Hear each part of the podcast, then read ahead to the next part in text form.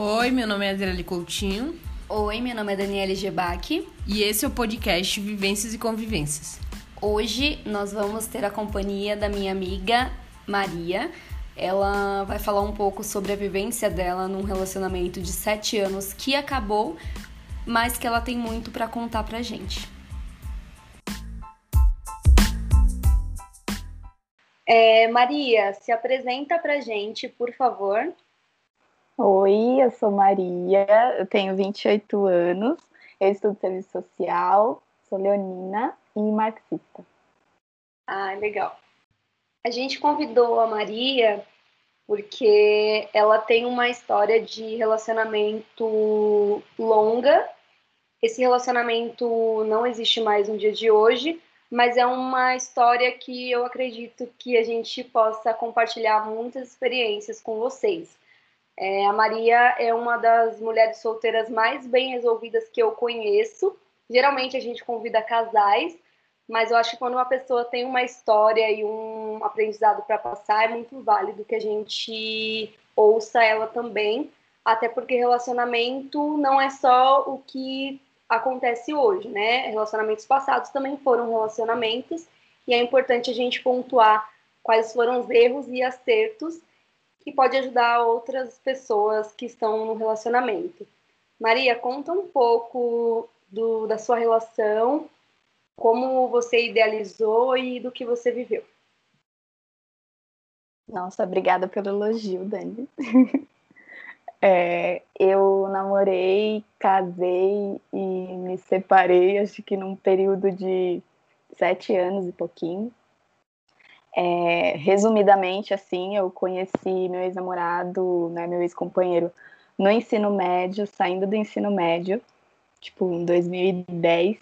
E aí conheci ele é, e a gente já começou a namorar e ficou sério. E com o tempo a gente foi vendo que era isso que a gente queria construir, tudo que a gente pensou que era uma coisa que já estava imposta, assim, as pessoas já dava para perceber que era algo muito natural para a gente.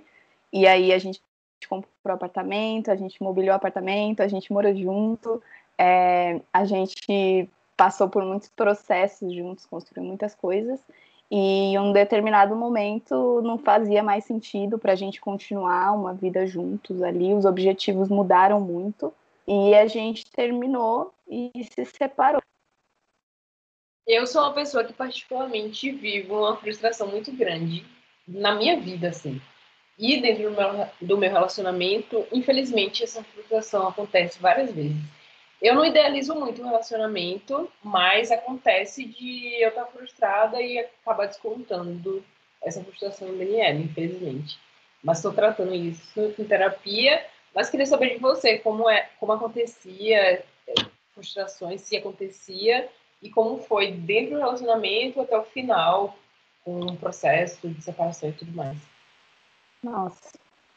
É, então, é, como eu falei, né? Eu conheci ele a gente começou a namorar. Eu tava no ensino médio terminando, então, tipo, tava com 18, 19 anos. E era tudo muito novo. Ele foi meu primeiro namorado, assim, levar em casa, conhecer família e tudo. E para ele, ele já tinha tido algumas namoradas, mas também ele era da minha idade, então era uma coisa muito nova. Mas conforme o relacionamento foi amadurecendo, os objetivos da gente é, acabavam sendo os mesmos, mas a forma que eu tinha liberdade na minha, na minha casa, na minha vida de tomar decisões, tipo, é, que faculdade fazer, o emprego que eu quero, né? Eu tinha uma liberdade ali para fazer isso. Para ele já era um pouco diferente, não fazia muito sentido fazer uma faculdade ou seguir um emprego um pouco mais regrado, enfim. E e a gente se arranjava, a gente se conversava muito, assim, a gente tinha um diálogo legal e tudo. E eu fui amadurecendo muito no meio desse caminho, né? Foi muito tempo, então eu fui me tornando uma mulher, assim, me entendendo mais no meio disso tudo. Só que quando a gente foi morar junto, ficou um pouquinho mais forte isso de expectativa. Porque aí ele começou a perceber no dia a dia mesmo o que, que eu fazia para as minhas coisas darem certo, faculdade, trabalho, como eu me comportava em relação a isso. E eu observava ele também, só que eu tinha muito, num relacionamento eu tenho muito o papel de admiração e dar suporte, vamos fazer, e eu faço tudo que for possível e tal. Só que ele tinha muito essa característica de colocar em mim as expectativas dele. Eu tinha que agir para conseguir as minhas coisas do jeito que ele faria para ele conseguir. E no fundo é porque ele via um grande potencial em mim, que eu ia conseguir fazer as coisas e eu não enxergava isso, mas também eu não queria levar a minha vida do jeito que ele estava querendo que eu levasse, enfim. E foi muito doido de perceber, porque aí a gente é, a gente conversava, a gente se entendia muito sobre isso, só que foi pesando um pouquinho. Então, tanto que quando a gente terminou de fato, foi porque ele viu que a gente estava vivendo meio no automático, na real, cumprindo expectativas que todo mundo espera de um casal que namora muito tempo, que casa e compra uma casinha, e aí tem que ter um filho, e esse seria o próximo passo. E aí, em algum momento, ele teve mais esse start de ver: não, não é isso que eu quero de fato. E para mim fez sentido, obviamente foi frustrante, mas fez sentido também, até porque a gente chegou num momento que não dava para ceder mais, né? Era cada um viver sua vida e, e aconteceu a separação. Só que hoje eu consigo perceber que era muito isso. Eu vivia muito dando suporte para ele, para tudo que ele precisava, e ele acabava jogando essas expectativas em mim e ficando até meio frustrado porque eu não estava conseguindo as coisas no tempo que ele queria. Tipo, eu digo isso em relação à faculdade, trabalho. Enquanto eu estava, sei lá, no mesmo trabalho, feliz, com desafios ali anuais, ele estava mudando pela quarta vez de cargo na empresa. E para mim era felicidade por ele, mas para ele era ficar meio frustrado que eu não estava nesse mesmo ritmo e para mim não era um problema, mas para ele era. Era bem complicado assim, meio doido. Maria, é, você falou sobre o peso da sociedade em cima de um casal. Querer que duas pessoas namorem, casem, tenham filhos e sigam a vida conforme é o padrão que todo mundo acredita ter que, ter que seguir. Naquela época você seguiu exatamente isso, mas né, acabou não sendo finalizado da forma que você gostaria e é, na forma que idealizava, na verdade, de seguir, ter filhos e continuar e aí o planejamento de ficar com a pessoa para o resto da vida. Esse é o ideal da sociedade. Hoje, como você enxerga isso? E você viveria esse processo novamente? Ou você tem uma, uma nova visão de relacionamento? Então, é, realmente, isso hoje até eu vejo muito mais forte o quanto a gente viveu o que se esperava da gente, assim. E até entendo para ele como foi também viver muito isso, porque como eu falei, eu tinha uma certa liberdade de tomar algumas decisões, mas quando a gente de fato, assim, namorando, eu já percebi algumas coisas em mim também, nele, mas quando a gente foi morar junto, é, eu percebi o quanto eu reproduzia muito o relacionamento da minha mãe e do meu pai, que eu tinha que ser aquela pessoa que a minha mãe foi, que estava ali para o meu pai sempre, a todo custo, e passando por várias coisas, assim, várias barras, e, e tá, tinha que estar tá ali. E eu me, me tornei essa pessoa, assim, na relação, né? De dar o suporte ilimitado e me anular, sem mesmo ele saber que eu estava me anulando, assim. Então, eu não, eu não dizia né, o que, que eu estava fazendo por ele e, e era isso. Ao mesmo tempo que ele estava querendo provar para todo mundo que ele era um cara que era capaz de ter uma família, de sustentar essa família, de conquistar coisas, porque foi um, um, modelo de relacionamento que os pais dele não tiveram. E ele queria provar que ele podia romper com isso, né? Então, é, todo mundo ficava muito feliz de ver a gente conseguindo. Então, a gente era aquele casal querido. Nossa, Maria e Felipe eram, ai, gente, nosso casal favorito, nada pode acontecer. E foi um choque para todo mundo, né, quando isso acaba. E acaba numa boa pra gente, mas para as pessoas é um velório eterno, assim. E é muito o que se espera. E era como, no momento que isso aconteceu, a gente estava ainda seguindo o plano, que era terminar a faculdade, era o momento de ter filho, porque estava com um emprego estável, estava com casa. E era isso. E eu, e eu realmente seguindo esse planozinho ali. E para mim estava o suficiente. Aí hoje eu consigo olhar, obviamente, depois de muito tempo de terapia, para entender essas frustrações aqui, né? Que eu estava querendo, de certa forma, sendo mãe dele, enfim. E perceber que hoje eu não abro mão da minha liberdade de escolher, de fazer as coisas no meu momento, no meu tempo.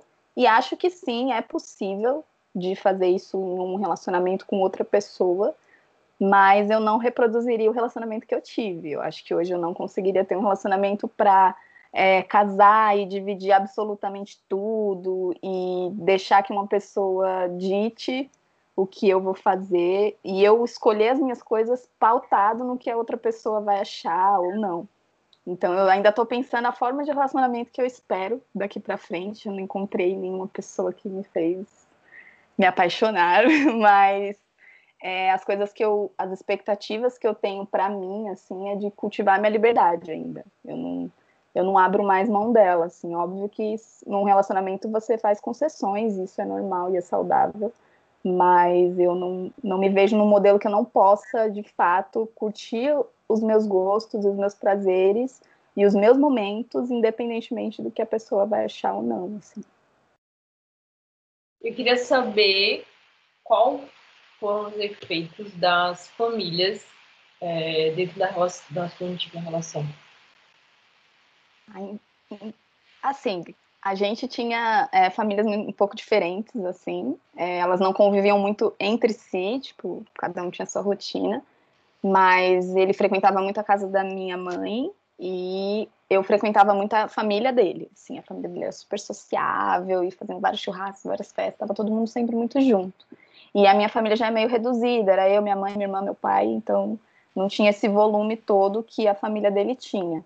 E a gente ainda era o casal querido das duas famílias, assim. Então, é, durante esse processo era muito tranquilo a relação que eu tinha tipo com minha sogra, meu sogro, porque eles colocava, ele tinha muito um limite dessa relação, assim, ele é, a nossa relação era essa prioridade e a gente que ditava ali as nossas regras, apesar da gente estar tá cumprindo combinado com todo mundo. Mas a gente tinha esses, esses limites, assim. Só que a gente percebeu o quanto a gente era uma referência, quanto que a gente era, sei lá, esse, esse, casal aí que eles falavam, quando a gente se separa e a gente se separou e não falou para ninguém, só, só foi falar depois de um tempo, quando a gente já tinha se mudado, tudo resolvido. E aí é um choque para todo mundo, porque é o pessoal não aceitando o que aconteceu. E aí é tipo a mãe dele e a minha aceitando que não vão ter um neto, é, aceitando que não vão ter mais aquele evento no Natal em que vai todo mundo, em que a gente é o casal que vai levar aquela comida, ou que minha mãe não vai ter mais aquele genro que fazia tudo do jeito que ela gostava.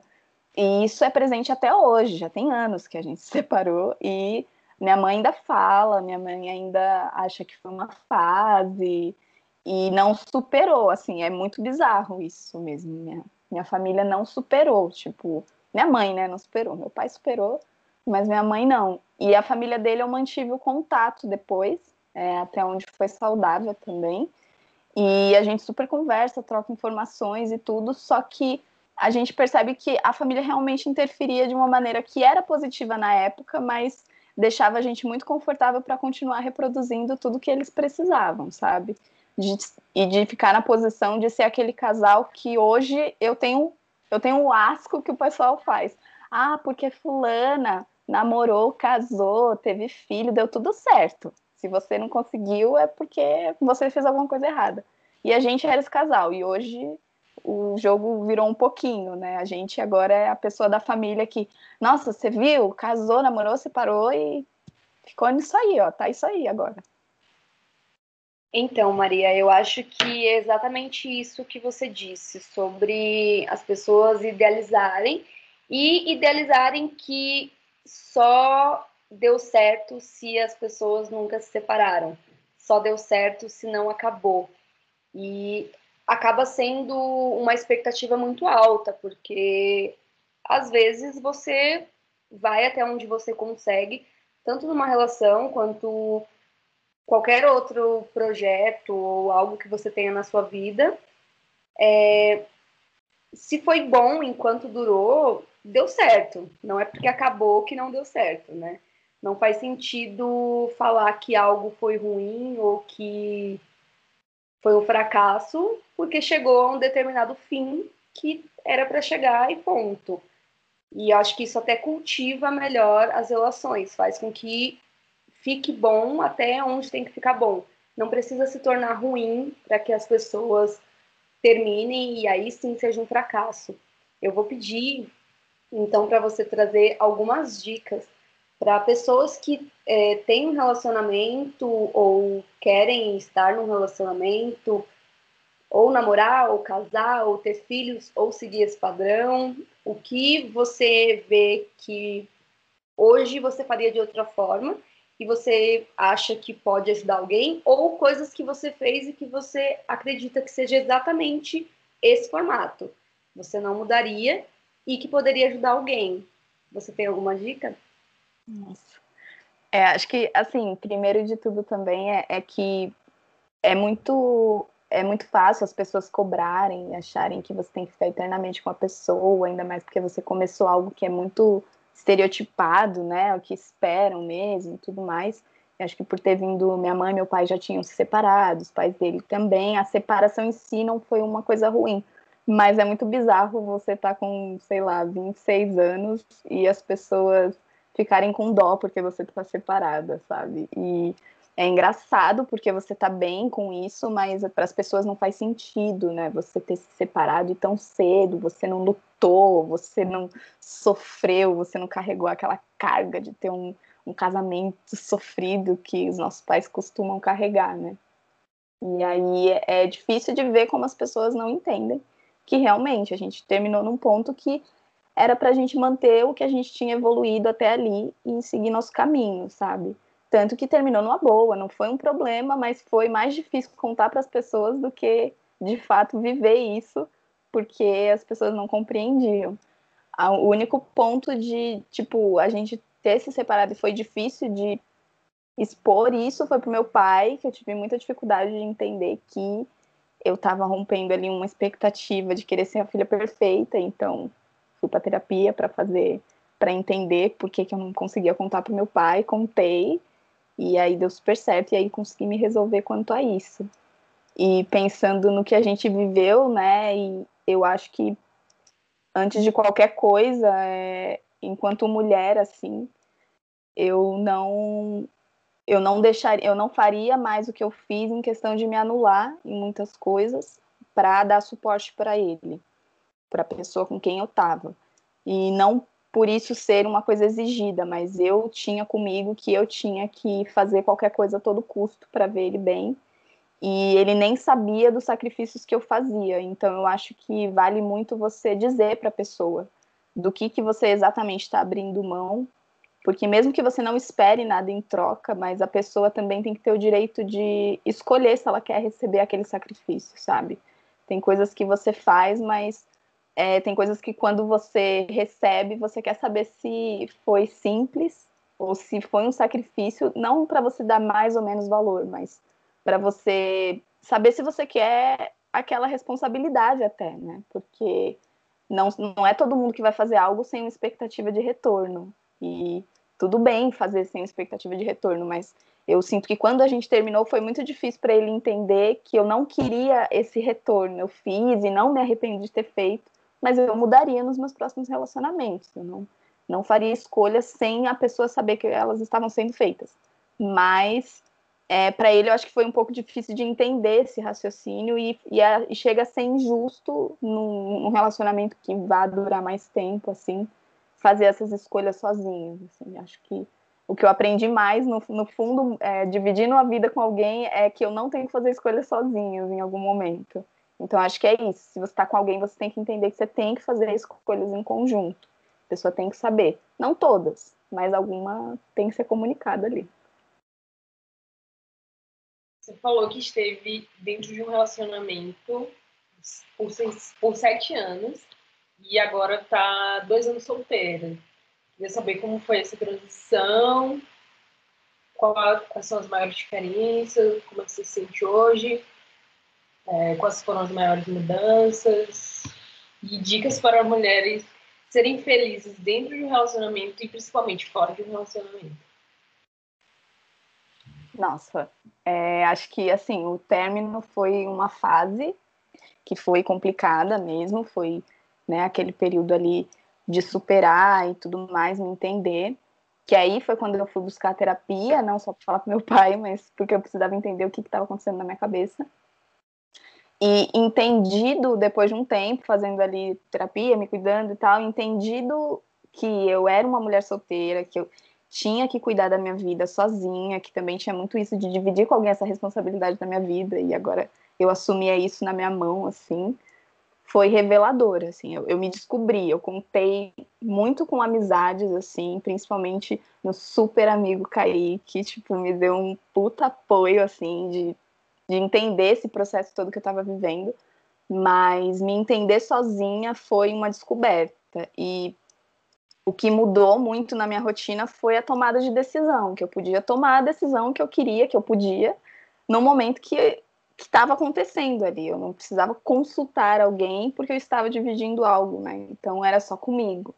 E aí, do nada, eu me tornei assim a pessoa que pega a mala, vai para praia e volta, é, que viaja, que vai, vai fazer um rolê para um show que eu achei que eu nunca faria isso na minha vida. Tipo, ah, eu, o cara vai tocar no Rio de Janeiro. Vou, eu só vou e volto, entendeu? E aí conhecer pessoas também, como eu fiquei muito tempo namorando.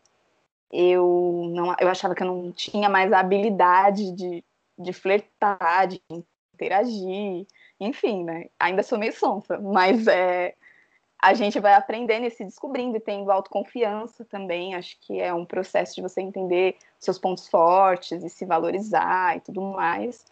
E aí comecei, descobri um universo de pessoas, conheci muitas pessoas, pessoas me, me apresentaram muitos universos, Daniele mesmo me apresentou um monte de universos, mas é esse processo de poder fazer essas descobertas e não me sentir mal porque ah, alguém está em casa, alguém está me esperando, enfim e também de conhecer pessoas que gostam de mim. Tipo, é incomparável, assim, a sensação, porque eu achei que eu acaba, acabaria virando aquela pessoa que só namoraria.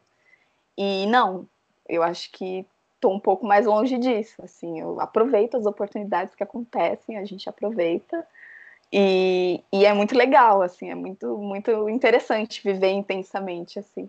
E acho que o que é mais forte para uma mulher solteira é entender que ela pode fazer as coisas sozinha, sabe? Que ela pode jantar sozinha, comer, ir num bar, ir no cinema. Você tem amigos, você tem companhia, sabe? Você tem elos e pessoas que vão te acompanhar, mas você tem que se curtir também. Você tem que gostar de estar com você, de escutar suas músicas, de dançar sozinha, de correr, sei lá, fazer alguma coisa que você gosta. Tipo, eu descobri que eu gosto de stand-up comedy. Então eu ia pro Clube do Minhoca antes dessa pandemia toda semana. E era o meu rolê comigo mesma e eu amava, assim. As pessoas sabiam que eu era a pessoa que ia no Clube do Minhoca sozinha e, enfim, era uma coisa minha. Então acho que é descobrir isso também. Que o que eu gosto de mim, que eu gosto de fazer, que eu gosto de fazer comigo e das pessoas que você conhece no meio do caminho, assim. É isso. Maria, eu adorei receber você no nosso podcast. Eu acho que as suas dicas e a sua vivência vai alcançar muitas pessoas que possam estar passando por relacionamentos ou queiram estar em relacionamentos e tenham dificuldades parecidas. Então, muito obrigada por compartilhar com a gente tudo que você compartilhou. E eu me vi em vários relatos seus, assim, tipo, algumas coisas mudam, mas felizmente ou infelizmente, meio que uma construção de relacionamento é meio pautado muita coisa que você falou. Mas é isso, obrigada e é isso. Ai, obrigada, gente. Adorei trocar informações. É, vocês sabem que eu gosto muito de vocês, então espero que sim, que dure. Não quero estereotipar, mas espero que dê tudo certo sim. E valeu, obrigada. Obrigada.